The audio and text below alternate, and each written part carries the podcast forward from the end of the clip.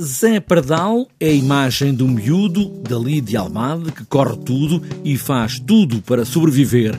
Bonecos de luz são as histórias deste miúdo e Rodrigo Francisco, que encena e adapta este romance para o teatro, quis fazer um espetáculo para jovens entre os 12 e os 16 anos e Bonecos de Luz traz já metade dos diálogos feitos. Adaptar o Romeu Correia é relativamente simples porque ele já é um dramaturgo, é um romancista bastante dramaturgo, portanto na peça há bastantes diálogos em discurso direto e 98% das palavras que estão, que estão no espetáculo são palavras do, do Romeu Correia. Estás cá com uma febre, tu?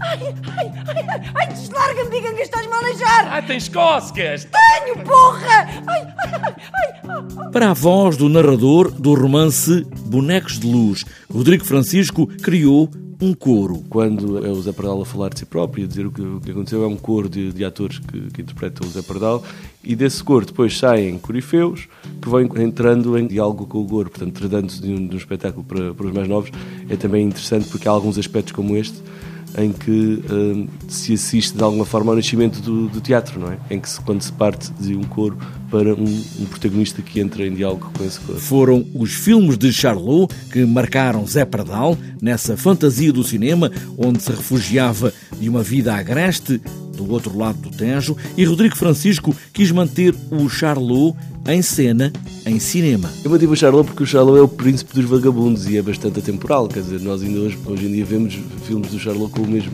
prazer que se via nos anos 20 nos anos 30. E meias, e botas, e um fatinho à maruja. oh! Vai-me rapar essa barba, seu piolhoso! Zé Pardal, também um príncipe dos vagabundos, representado nas terras onde nasceu, da pena de Romeu Correia, que teria agora 100 anos de idade.